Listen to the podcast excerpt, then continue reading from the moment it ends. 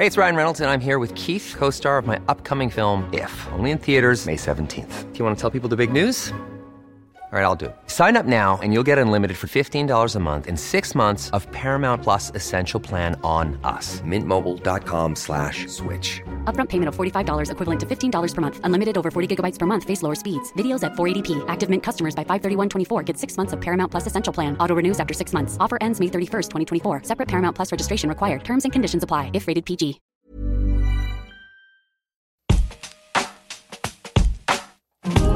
Alto Parlante, tu podcast de política.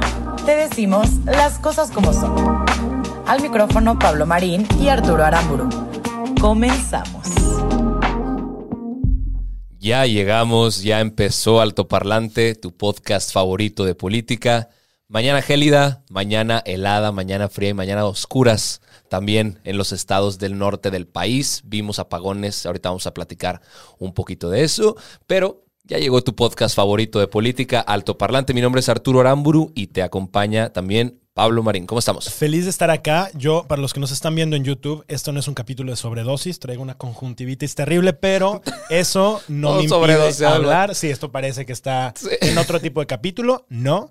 Es una conjuntivitis, todo bien, eso, pero podemos hablar. Podemos hablar y, Podemos va- y vamos. porque hay muchísimos temas bien interesantes. Correcto. Arrancamos. Arrancamos. El día de hoy, señoras y señores ahí en casa, comenzó la vacunación en México. O sea, más allá de los grupos de salud, que por cierto, ni siquiera han terminado con ellos. O sea, hay, gente que pertenece a los a, a- a grupo de médicos, de enfermeras, de enfermeros, de doctoras, eh, que no han terminado con su segunda dosis. Exacto. Solo tienen la primera, gran parte de, de- de estos. Pero bueno, se anunció y se inició el día de hoy con esta etapa de vacunación para los adultos mayores de 60 años. Nos alegra, evidentemente nos alegra la noticia.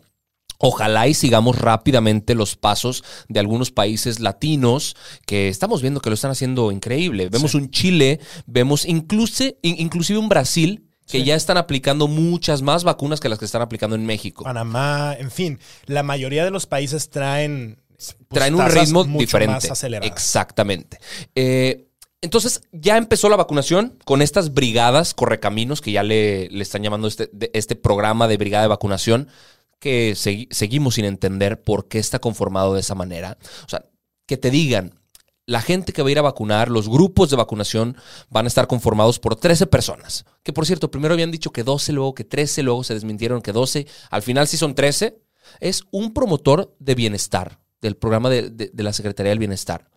Un promotor de las becas Benito Juárez o de las escuelas nuestra. Es que Dos servidores de la nación. Tres personales de vacunadores. O sea, un médico, médico. médico, enfermeras, enfermeros.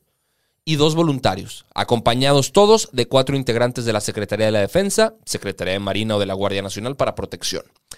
Ahí, si te fijas en lo que están haciendo otros países, si observamos lo que está haciendo un Estados Unidos, donde los que están vacunando, los que van a vacunar, los que están presentes en los sectores donde se está vacunando son doctores, son enfermeras. O sea, todas las manos disponibles a la vacunación. Es que, ¿qué tiene que hacer el ejército, carajo? Es que, ¿qué tienen que hacer los servidores de la nación? Es que, ¿qué tienen que haber personas que están trabajando con programas sociales? Perdón, esto es un programa de supervivencia nacional. Esto no es un programa partidista, esto no es un programa electorero y se tiene que entender la diferencia. Y es terrible que la forma en la que se esté lucrando en este país, ah, porque no Sea dudes la que se esté pidiendo la credencial del lector, perdón, con el CURP sería suficiente. Pero entonces, eh, el, no, sí el se está cómo pidiendo están- la, la INE, sí.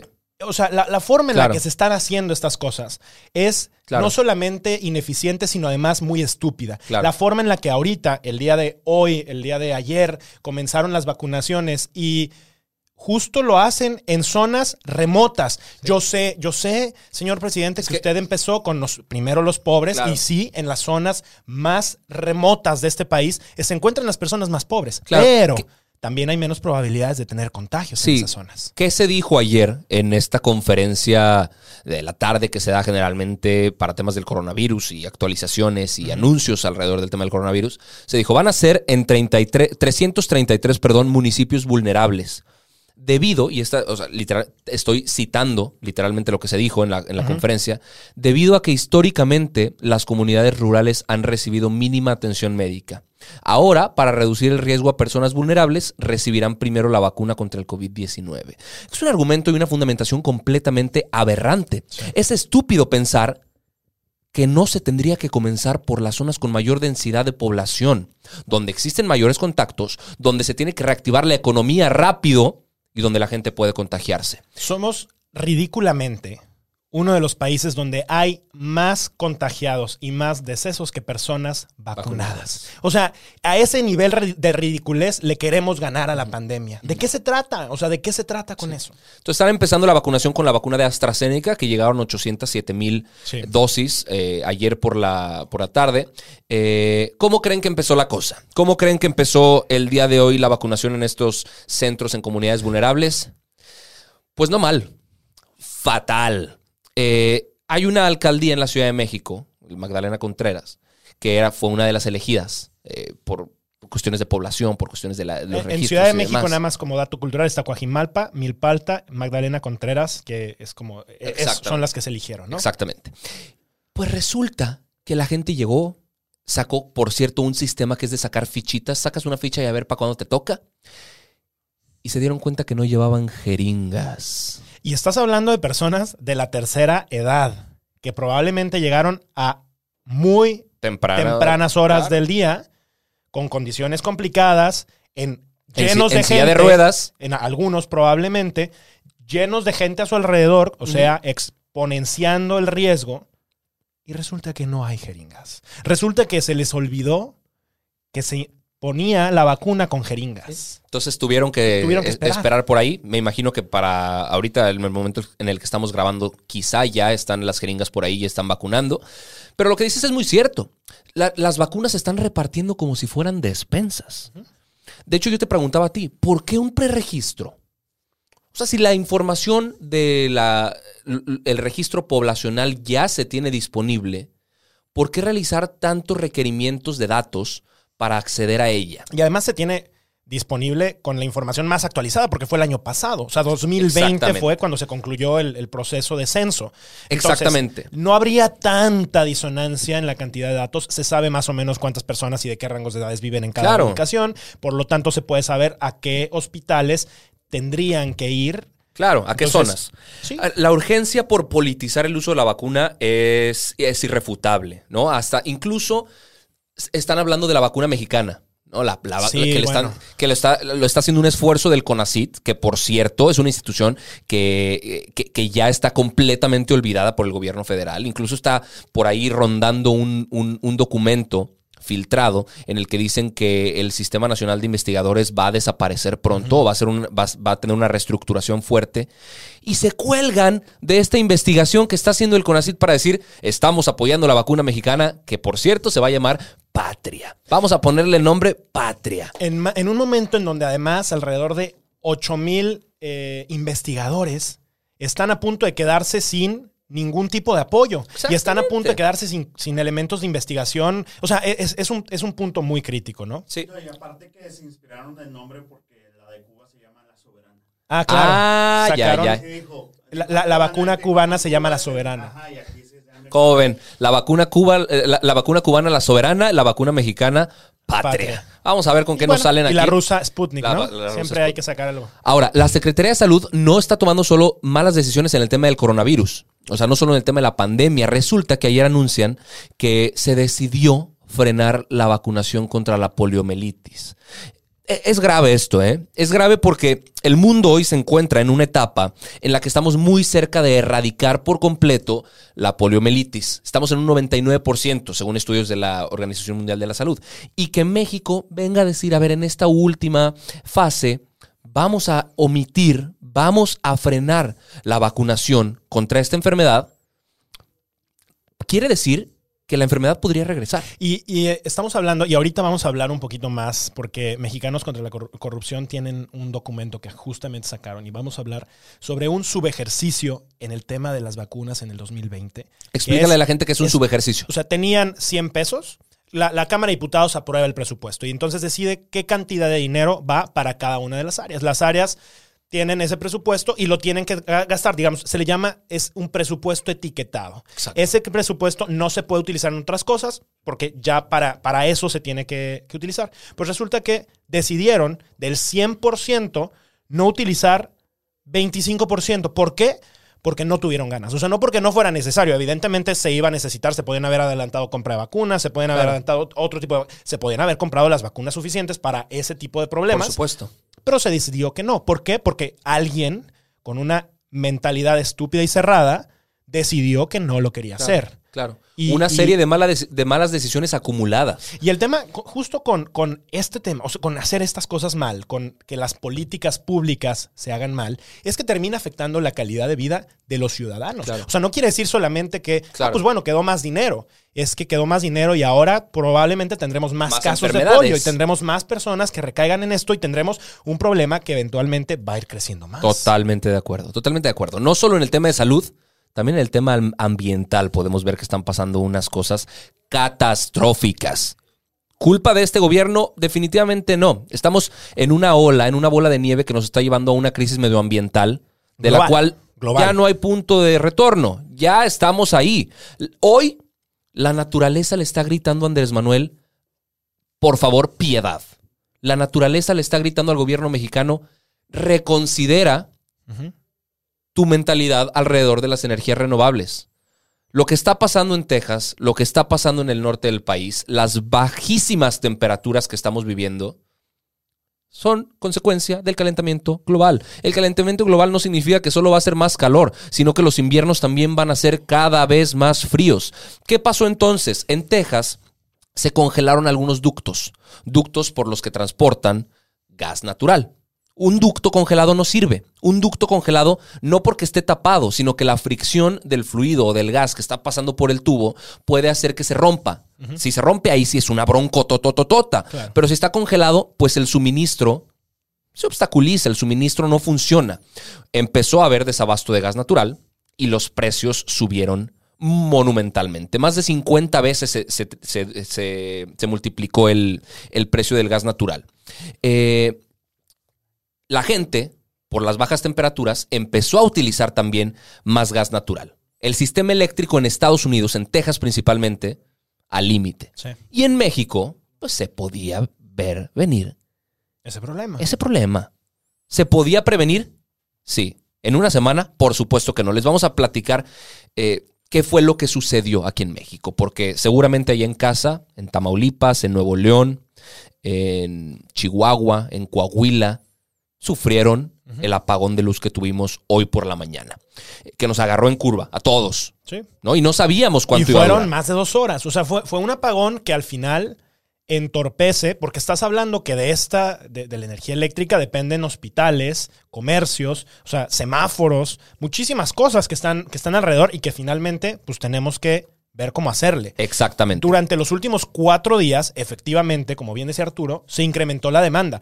Pero son cosas que se pueden prever. Para eso existen los, los sistemas meteorológicos que realmente son muy precisos. O sea, e- e- estos temas no son cosas que se, que se tengan que improvisar. No son temas que habían sucedido en los últimos años. Son cosas que, otra vez, tenemos varios capítulos en donde hablamos de los apagones de la 4T han estado pasando en México constantemente. Y les recuerdo que quien está al frente de este organismo es el señor Bartlett. Exactamente. A ver, en energía nos traen acostumbrados en los últimos meses a que las culpas se las rebotan y se echan la bolita para ver Bueno, quién hasta termina incendios, diciendo, ¿no? ¿no? La, la vez pasada se inventaron un incendio. Que al final ni siquiera dijeron el, el documento falsificado quién lo emitió. lo había hecho? No ni hay nunca nadie- no hay ninguna investigación en curso, ¿eh? Por que yo, por lo que menos no. que yo esté enterado. Eh, entonces, el Centro Nacional de Control de Energía, el SENACE, que es como el papá de la CFE, el que le puede decir señor por acá, señor por acá, pero no lo hacen, eh, salió a decir qué había sucedido. Eh, resulta que por este desabasto de gas natural, que puede ser por dos cosas, ¿eh? Porque no hay o porque no quisieron pagar el precio al que lo están dando. Que eso también puede ser una, una posible razón. Como el precio subió, Claro. CFE dijo, pues no lo vamos a pagar. Eh, se tuvieron que parar ciertas centrales generadoras eléctricas y hubo un choque entre Claro. lo que se estaba consumiendo, lo que se generó y plácate. Colapsó. O sea, colapsó el tema por, por, por unas horas. Eh, la pregunta aquí importante es, ¿se pudo haber prevenido? Ya estamos viendo que en el corto plazo sí, ¿no? Con planeación. Pero en el largo plazo también. ¿Cómo evitas que haya apagones? Almacenando electricidad o almacenando gas natural. No se está invirtiendo nada en esto. De hecho, se acaban de cancelar proyectos de almacenamiento. En México no almacenamos nada de gas natural. Y el disparo de los precios, ¿a quién creen que se va a comer? A la CFE y a nuestro presupuesto, a nuestro dinero. Es más, el dinero que se iba a invertir para generar infraestructura de almacenamiento de gas y de electricidad ni siquiera era de la CFE, era de privados. Y les bloquearon los proyectos porque les incomoda, porque quieren que se monopolice el, tema de la transmisión y almacenamiento de electricidad para, para la CFE, únicamente para la CFE. No están invirtiendo ni un centavo en transmisión y distribución, solo en generación. Y a ver, nosotros no somos expertos en electricidad para nada, no somos er- expertos energéticos, pero sí duele, sí molesta y sí preocupa que en el futuro de México ni siquiera sepamos cuándo se nos va a ir la luz. Que un día despertemos viendo si tenemos luz o no. Que si de repente hay mal clima, sea un volado, una moneda al aire para ver si vamos a tener luz o no las próximas horas. Y hay muchos Es estados. preocupante. Hay muchos estados en donde el tener luz es vital para tener aire acondicionado porque las temperaturas son demasiado altas o para poder tener una calefacción porque las temperaturas pueden llegar a bajar demasiado. Claro. O sea, estás hablando de, de- de condiciones eh, muy complicadas. El gobierno sigue enfocado en invertirle a las energías fósiles cuando hay organizaciones que están dispuestas a invertirle justamente a energía renovable, justamente a energías alternas que no dependen de manera directa de los fósiles como es el gas natural y este incremento volátil en esos precios. Por Pero bueno, las reformas van justamente hacia otro lado. Sí, totalmente. Ahora, ¿qué más pidió el SENACE? Nos dijo gente de Chihuahua, Lo- Coahuila, Twitter. Durango, Nuevo León, Sinaloa, Sonora y Tamaulipas. Por favor, bájenle al consumo de luz. No, o sea. Como si estuviéramos en 1960, por favor, bájenle al tema del consumo de luz, porque la culpa de esto fue que prendiste tu microondas, tu secadora y tu refrigerador al mismo tiempo. A ver, desde aquí, claro, claro que todos tenemos que hacer una labor constante de disminuir el consumo energético. Todos. Claro. Pero eso no es justificación para que Claro. salgan y nos digan que por culpa de los usuarios, que perfectamente eran pronosticable el uso que estábamos Por el haciendo de frío. la- de, de- de la electricidad, pues ahora hay un apagón de esta magnitud. Así las cosas. Así las cosas de este lado en el tema energético que eh, lamentablemente ya van varias semanas en las que tenemos que hablar de, de- de temas de, de energía. Y, y- y es un tema al que quizá muchas veces no se le presta la atención debida, pero son cosas gravísimas y son cosas que, créeme que a, a ti, a tus hijos, a sus hijos, de tus hijos, les va a afectar. Sí. Y hoy se están tomando las decisiones importantes al respecto. Hoy tenemos que hablar de estos temas. Hoy se están discutiendo estas cosas. Porque si no, pues ni planeta vamos a tener. Correcto. ¿no? Correcto. Ahora, ¿qué más pasó? ¿Qué, qué más tenemos por ahí? Entre otras cosas, estaba justamente esto que platicaba hace ratito de que sacó Mexicanos contra la corrupción, porque realmente eh, pues es- se empezó a analizar ahora sí cómo estuvo el tema del presupuesto del año pasado y fue lo que los hallazgos que finalmente presentan son cosas que te vas, te vas a ir para atrás y te va a sorprender. Venga. Porque resulta que, a ver, e- el lema de este gobierno, el lema del presidente humanista, el lema de Andrés Manuel es por el bien de todos, primero los pobres. Claro. Y con ese lema quisiera entender que vamos a justificar cualquier tipo de decisiones, incluso decisiones que racionalmente, bajo el mundo capitalista que hemos vivido, no serían lógicas, ¿no? Bajo este mundo y este, este contexto que durante los últimos años, en este contexto que diría Andrés Manuel, neoliberal, hubiéramos tomado. Pues resulta que ni siquiera es así. El año pasado, 13 de los 21, pro- de, de 21 programas de la Secretaría de Salud tuvieron recorte. ¿Y a quiénes crees que afecta más este tipo de, repor- de, de recortes? A los pobres. Por supuesto, porque finalmente son los que dependen de este tipo de cosas. ¿Qué hace una familia cuando tiene que gastar en una enfermedad y no se lo da la institución? Pues endeuda todo lo posible, pero Claro. a su enfermito lo trata porque lo trata. Y este tipo de desequilibrios, Totalmente. por supuesto que le pegan a la economía de los mexicanos de una manera brutal. Totalmente. Además de eso, 18 programas tuvieron un subejercicio. O sea, de- del total del dinero que tenían disponible, decidieron no utilizarlo porque vivimos en una austeridad republicana. Una austeridad republicana que por esas decisiones está costando vidas, que por esas decisiones está haciéndole gastar más a la gente, que por esas decisiones está dejando sin medicamentos a las personas, está dejando a los niños con cáncer sin tratamiento, está dejando un agujero en este país en salud y en las economías de los mexicanos. Eh, decía hace ratito, ¿no? Eh, específicamente el programa de vacunación tuvo un subejercicio del 25.1%. Pero mientras vemos esos temas en salud, vemos, por ejemplo, cómo cosas en, en la Secretaría de Defensa tuvieron 55 mil 13 millones de pesos más de lo aprobado. Eso nada más para hacer un ejemplo comparativo es 60 veces el presupuesto del Instituto Nacional de Acceso a la Información Pública que Andrés Manuel quiere desaparecer porque nos cuesta mucho. Y por ahí siguen, ¿eh? O sea, Sí. 60 veces más. Todo, ¿por qué? Porque es uno de los principales berrinches y caprichos del presidente, porque es su gusto. ¿Por qué los militares? Solamente él lo sabe. Aumentaron Esa pregunta quedará, 400... quedará en incógnita, ¿eh? Por un rato. ¿Por qué se le está dando tanta fuerza a los grupos armados en el país? ¿Por qué se le está dando tanta fuerza a la Secretaría de Defensa, a la Secretaría de Marina? ¿Por qué? Incrementaron en, en proyectos de seguridad nacional de la Sedena un 478% el presupuesto de lo aprobado.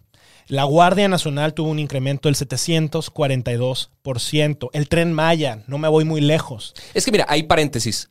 Tú dijeras, sí, se le está dando mucho presupuesto a la Guardia Nacional, sí, se le está dando mucho presupuesto a la Secretaría de Defensa.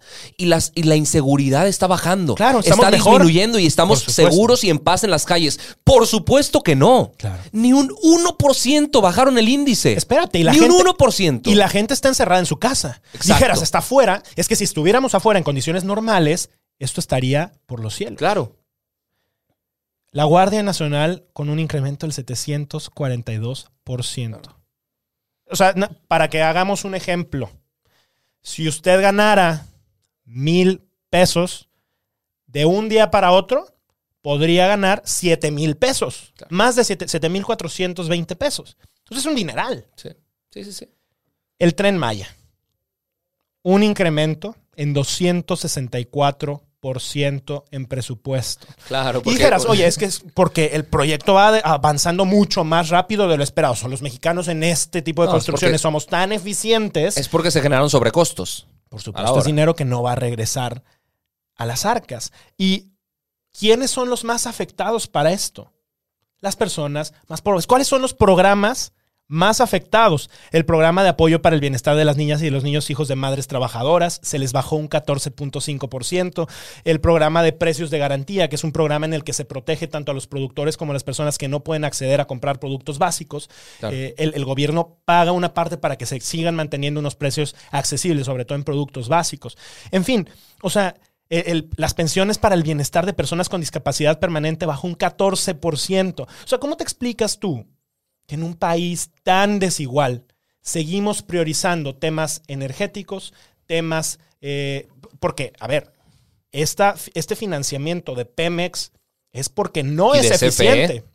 Es porque no es eficiente, es porque no es competitivo. Y si no es competitivo, señores, hacer otra cosa. Claro. Vamos a pedirle ayuda a privados que por lo menos saben hacer su chamba y que si no saben hacerla, pues que truenen ellos, pero que no truenen el país a costa de esas estupideces, ¿no? Claro. El tiempo para las elecciones corre. Estamos a meses. Entonces, que este tipo de notas, que este tipo de noticias se nos queden bien grabadas para saber por qué y por quién estamos votando. ¿No? Porque sí, sí debería de preocuparnos. Ahora, para cerrar el episodio, porque ya se nos fue el tiempo, nada más lo que terminó la, la novelita de Trump, exonerado. ¿no? El segundo juicio de impeachment Sí. terminó sin condena al presidente, necesitaban 67 votos a favor, quedó 57-43 en contra. No lograron convencer a los republicanos. Los demócratas definitivamente ya se sabía cómo iban a votar. Lo extraño es, y fíjense cómo la política de repente nos trae estas sorpresas, había gente que votó, había republicanos que votaron en, venga, hagamos el juicio. Pero a la hora del juicio dijeron, voto en contra. Vamos a, vamos a exonerar a Donald Trump, quizá porque Sí. les tienen todavía ahí algún tipo de miedo Algo. político en el, y- o respeto o alguna deuda política Algo las- guardado puede ser. para las siguientes elecciones. Eh, entonces, pues listo, ahí termina la novelita de Trump. Seguro veremos más de él en el 2020. Cuando Sí. venga, eh, cuando venga campañas por allá, quizás se vuelve a presentar, lo que sea, eh, pero nos vamos a olvidar de él por un rato, ¿no? Recordatorios en casa, sigan utilizando el cubrebocas. Hasta ahora es la única vacuna que tenemos a la mano. Y nada, tengan mucho cuidado, ayúdanos a compartir, pasarlo con tu familia, con tus amigos, con las tías que comparten los violines, son las mejores. Eh, gracias ¿Los por violines escuchar- o los Los piolines? piolines, los piolines, también los violines. Muchísimas gracias por escucharnos. Un capítulo más de Alto Parlante. Nos vemos el próximo jueves. Esto es todo por hoy, pero sin llorar. Estaremos de vuelta cada lunes y jueves en todas las plataformas. Si crees que alguien necesita entender las cosas como son, compártele este capítulo. Nos vemos. Planning for your next trip? Elevate your travel style with Quince. Quince has all the jet setting essentials you'll want for your next getaway, like European linen, premium luggage options, buttery soft Italian leather bags, and so much more. And is all priced at 50 to 80% less than similar brands. Plus, Quince only works with factories that use safe and ethical manufacturing practices. Pack your bags with high-quality essentials you'll be wearing for vacations to come with Quince. Go to quince.com slash pack for free shipping and 365-day returns.